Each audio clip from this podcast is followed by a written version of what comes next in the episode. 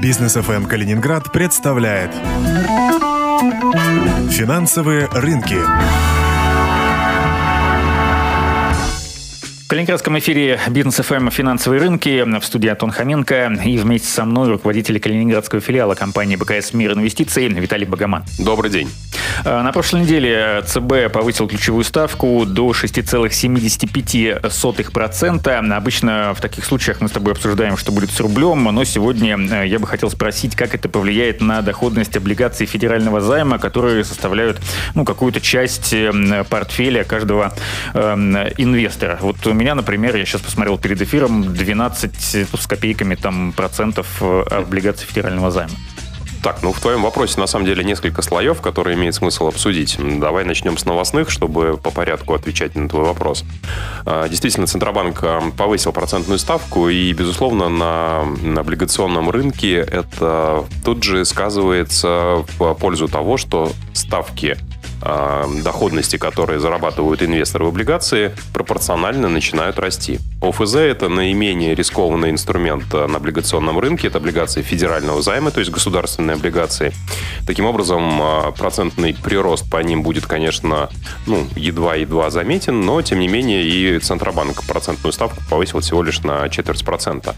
Ну, вот, поэтому Последние дни мы, мы наблюдаем а, снижение стоимости облигаций которая в результате для инвестора дает тот самый прирост уже в процентной доходности, который инвестор будет получать, если он покупает эту облигацию сейчас.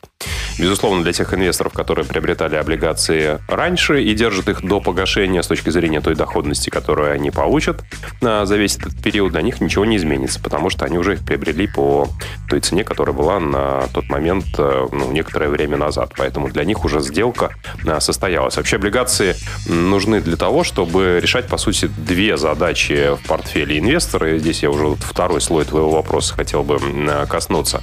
А облигации, по большому счету, нужны тогда, когда инвестору нужен какой-то регулярный процентный доход. То есть это такая замена а, обычного банковского депозита, по которому регулярно выплачиваются проценты. Но инвесторы могут предпочесть облигации в силу того, что процентный доход по ним, как правило, выше, чем по банковскому депозиту. Потому что если взять даже те же самые уже упомянутые нами с тобой облигации федерального займа. Это самые надежные облигации, которые, в принципе, только могут быть э, номинированные в рублях. И, безусловно, это надежнее, чем вклад в любом банке, потому что э, банк это все-таки либо полностью, либо частично коммерческая организация, а облигации федерального займа это инструмент, который выпускает э, страна Россия в лице Министерства финансов, и они обеспечены всем имуществом Российской Федерации, поэтому это значительно более надежно. Так вот, облигации федерального ипотечного займа принесут инвестору в данный момент э, доход, э, доходность более высокую, чем банковский депозит. А если мы рассмотрим облигации, которые выпускают те или иные компании, то есть здесь степень надежности заемщика чуть-чуть ниже, но это окупается более высокой процентной ставкой. И на текущий момент в рублях можно найти а, ну и 10, и 11, и 12 процентов годовых процентную ставку в тех или иных облигациях, но, безусловно, нужно оценивать качество заемщика, то есть того, кому вы даете деньги, по сути, в долг. Поэтому, возвращаясь а, к Э, к этой части э, твоего вопроса. Облигации в портфеле нужны тогда, когда нужен какой-то вот регулярный процентный доход. Нужен ли он тебе? Ну, я э, свой портфель рассчитываю на горизонте там, лет 20, то есть к выходу на пенсию, чтобы у меня, помимо того, что мне будет государство платить какую-то копеечку, чтобы у меня был уже какой-то накопленный, э, скажем так, капитал. Великолепная цель, э, но получается, что периодические какие-то выплаты в данный момент тебе особо роли не играют, поэтому задачи такой нет. То есть ФЗ все, которые у меня есть, можно просто продать. Я бы продал, сожаления. тем более, что, я так понимаю, задача накопить на пенсию, она у тебя по времени достаточно длинная. То есть на какой горизонт ты э, ориентируешься? Ну, сейчас мне 40 лет, на пенсию пока мужчина выходит в 65, то есть, ну вот, 20-25 лет ну, получается. Ну, это очень длинный срок, и на горизонте в 20-25 лет, э, если тебе не нужны периодические выплаты а, процентов, вторая задача, которую решают облигации, тоже становится бессмысленной. А что это за задача? Собственно, облигации нужны тогда, когда когда нам нужен не только регулярный процентный доход, но и э, низкорискованный, понятный инструмент, который э, не меняется как-то в цене. То есть он приносит нам плюс-минус одну и ту же доходность в виде процентов, да, но как акции он в 2-3 раза не вырастет, он не принесет нам какую-то существенную доходность. Понятно, что инвестиции в акции это достаточно рискованно. Они могут вырасти в 3 раза, они могут упасть в 2 раза. Но вот эти риски инвестиций в акции в том, что они как говорят, волатильны, то есть их цена меняется с течением времени, на длинных сроках вся эта волатильность, она очень сильно сглаживается. И на горизонте а, не то что 20-25, но даже 10 лет а, риск инвестиций в акции с точки зрения надежности вот это и не потерять какую-то сумму денег на, своих, э, на своем теле, которое вы инвестируете, по отношению к облигациям она практически нивелируется и становится такой же.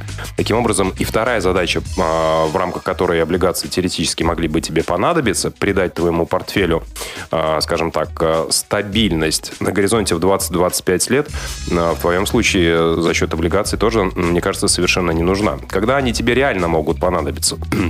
Ну, это будет уже скорее к концу этого 20-25-летнего срока, когда ты уже будешь действительно готов выходить на пенсию, когда ты уже будешь не готов рисковать своими деньгами, да, ты уже хотел бы, наверное, к этому моменту жить, ну, вот как раз-таки на тот процентный доход, который тебе приносит заработанный уже твой капитал. Поэтому вот к концу 20-25-летия постепенно тебе имеет смысл а, долю а, облигаций в портфеле наращивать, чтобы она уже вот к концу была примерно, ну, скажем, 60-70%. Поэтому сейчас бы я 100% на твоем месте инвестировал только в акции и спустя только время вот немножко добавил в облигации свой портфель. Так что продавай и покупай то, что из акций сейчас выглядит наиболее привлекательно.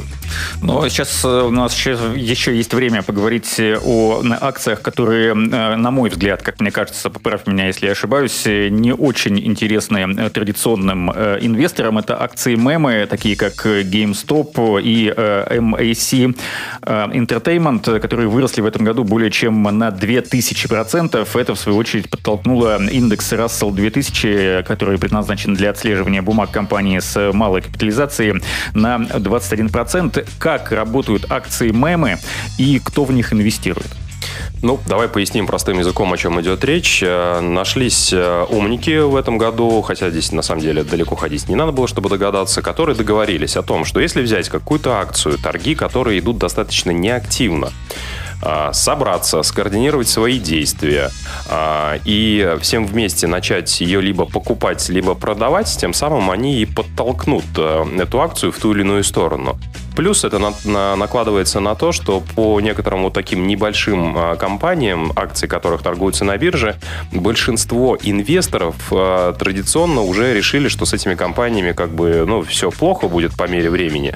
И вот как раз-таки GameStop это, по сути, сеть, которая продает а, компьютер, компьютерные игры на, на дисках. Ну, это ну, на старых вот этих носителях. Да, динозавры, как бы, да, то есть уже никто не покупает игры на компьютерных дисках, их скачивают как минимум. Поэтому вот эта сеть с реальными полками, с реальными продавцами в ближайшем будущем вообще, в принципе, никому будет не нужна. Поэтому большинство инвесторов а, делали ставку на понижение этих акций. А эти ребята говорились играть на их повышение и начали их активно покупать. Тем самым они запустили механизм, когда те, кто играл на понижение, были вынуждены, мы сейчас не будем э, в детали погружаться, но тем не менее они запустили волну выхода этих э, продавцов, э, игроков на понижение из своих позиций и тем самым подтолкнули, как это не парадоксально, эти акции к дополнительному а, росту вверх, на чем они, собственно говоря, и а, заработали. Ну, у них помимо этого были как бы цели, на самом деле, такие Робин Гудские, научить а, нехороших участников рынка, которые а, играют на понижение отдельных акций уму-разуму, а заодно и заработать.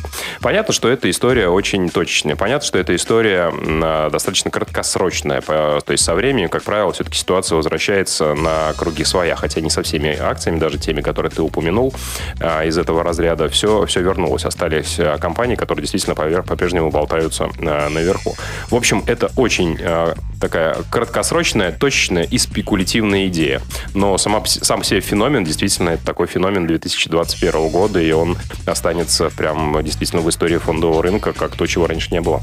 Спасибо большое. Напомню, что э, по любым вопросам, связанными с финансами и инвестициями, да, спасибо, меня ты сегодня проконсультировал, но э, компания БК БКС «Мир инвестиций» в Калининграде существует, и ее специалисты, не только Виталий Богоманов, могут дать очень много полезных и интересных советов и подтолкнуть какой-то инвестиционной идеи или стратегии ведения своего инвестиционного портфеля.